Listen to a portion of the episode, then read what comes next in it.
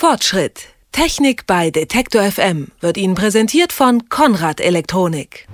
Gehören Sie auch zu der Sorte Mensch, die ihr Smartphone, ihren Laptop oder ihr Tablet am liebsten gar nicht mehr aus der Hand legen will?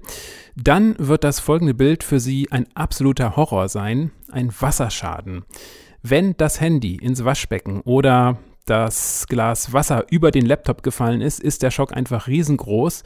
Und da stellt sich die Frage, was kann man tun? Wer schnell und besonnen reagiert, kann auf jeden Fall das Gerät noch retten unter Umständen.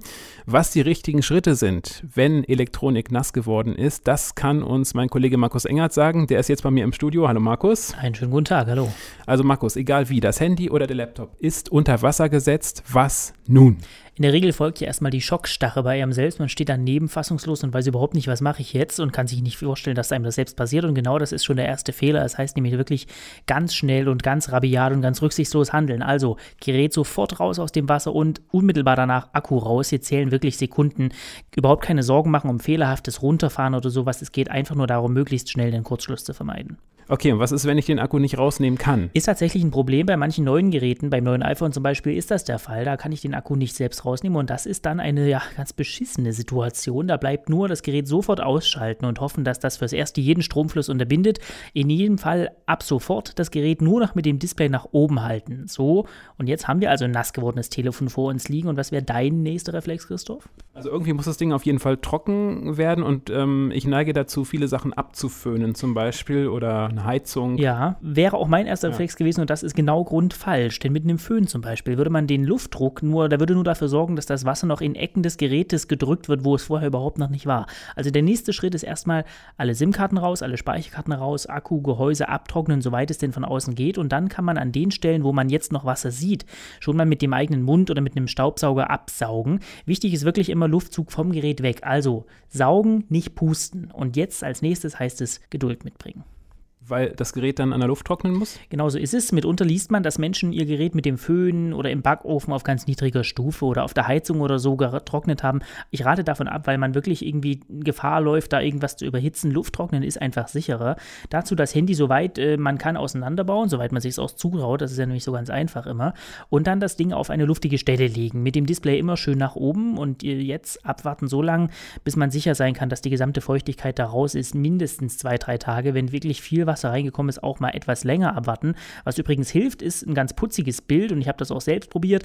Das Teil, das Telefon oder was auch immer da nass geworden ist, einmal komplett in Reis einlegen oder in eine Tüte mit diesen kleinen Silikatpäckchen, die bei jeder Neuverpackung manchmal mit drin sind, diese kleinen knisternden Dinger, auch die ziehen stark Feuchtigkeit ab. Okay, jetzt habe ich zwei, drei Tage tatsächlich gewartet, habe wirklich die Geduld aufgebracht, habe vielleicht in der Zeit auf mein uraltes Nokia oder sonst was Telefon von äh, 2001 zurückgegriffen, was noch ähm, Akkulaufzeit von fünf Tagen Tagen und hat. irgendwie noch funktioniert. Könnte also noch länger warten, wenn ich wollte.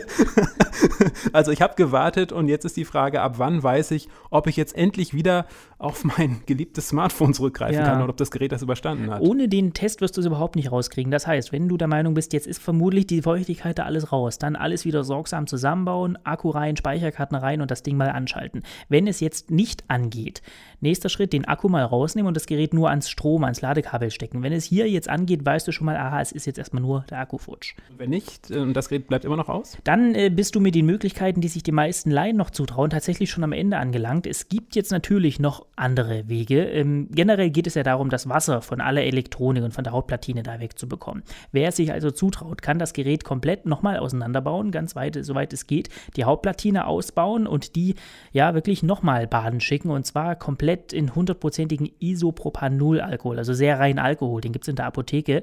Der hat folgenden Vorteil, der verdrängt Wasser und er verdampft danach auch extrem schnell von selbst wieder. Also die Platine in solchen Alkohol tunken oder eine zweite ähnlich krasse Idee, das Handy komplett in destilliertem Wasser nochmal baden, ähm, damit das später einfach dort nicht korridiert. Das ist natürlich ein ziemliches Schockerlebnis. Man nimmt das Teil und haut es tatsächlich nochmal in eine Schüssel und es wird nochmal nass, aber es geht eben wirklich darum, sämtliche Rückstände, zum Beispiel die vom Leitungswasser eben von den ganzen Elektroteilen wegzubekommen. Diese beiden Sachen, Alkohol und destilliertes Wasser, sind übrigens auch die erste Wahl, wenn nicht Leitungswasser, sondern irgendwas mit Zucker oder Farbstoffen an dein Gerät gekommen ist. Cola, Tee, Wein, ganz egal. Diese Dinger hinterlassen furchtbare Rückstände, pures Gift für die Elektronik und da heißt es wirklich nachspülen. Aber wie gesagt, ISO, Alkohol oder auch destilliertes Wasser, das Handy daran warten, das ist schon was für Wagemutigere. Für absolute Chemie-Freaks äh, kann man schon sagen. Vielleicht Wenn ich das auch. nun tatsächlich nicht bin und ich bin es nur wirklich leider nicht, habe davon nicht ganz so viel Ahnung, ähm, was dann? Dann gibt es für Menschen wie dich und mich äh, spezielle Dienstleister, die das übernehmen. Das sind manchmal die Elektroläden um die Ecke, aber auch im Netz findet man solche speziellen Portale, die extra dafür spezialisiert sind, nach Wasserschäden dein Gerät zu retten. Die können das wirklich besser als jeder Laie und man muss wirklich sagen, preislich ist das meistens immer noch sehr viel günstiger als irgendwelche Neuteile. Und äh, wie wäre es mit der Variante, einfach mal das Gerät ähm, auf Glück einschicken ähm, und ähm, an den Hersteller und um, auf Garantie pochen? Du kannst es probieren, aber deine Chancen stehen vermutlich nicht so sonderlich gut. Im Inneren der Geräte kleben so kleine Aufkleber, die sich bei Feuchtigkeit verfärben. In der Regel dann irgendwie rosa oder lila sind dann so kleine Xe zu sehen. Die zeigen damit jedem Techniker, hier gab es mal einen Wasserschaden und ab dem Moment ist sämtliche Garantie dahin.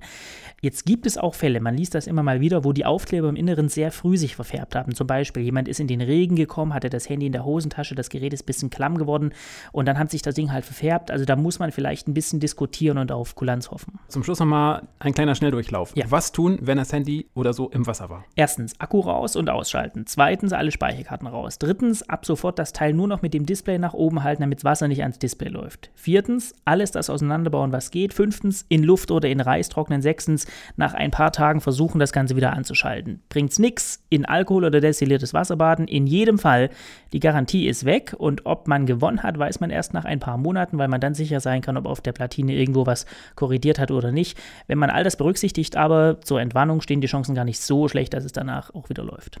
Das sagt mein Kollege Markus Engert. Er hat uns erklärt, wie man eventuell ein Handy oder einen Laptop retten kann, wenn man es aus Versehen mit in die Badewanne oder so genommen hat.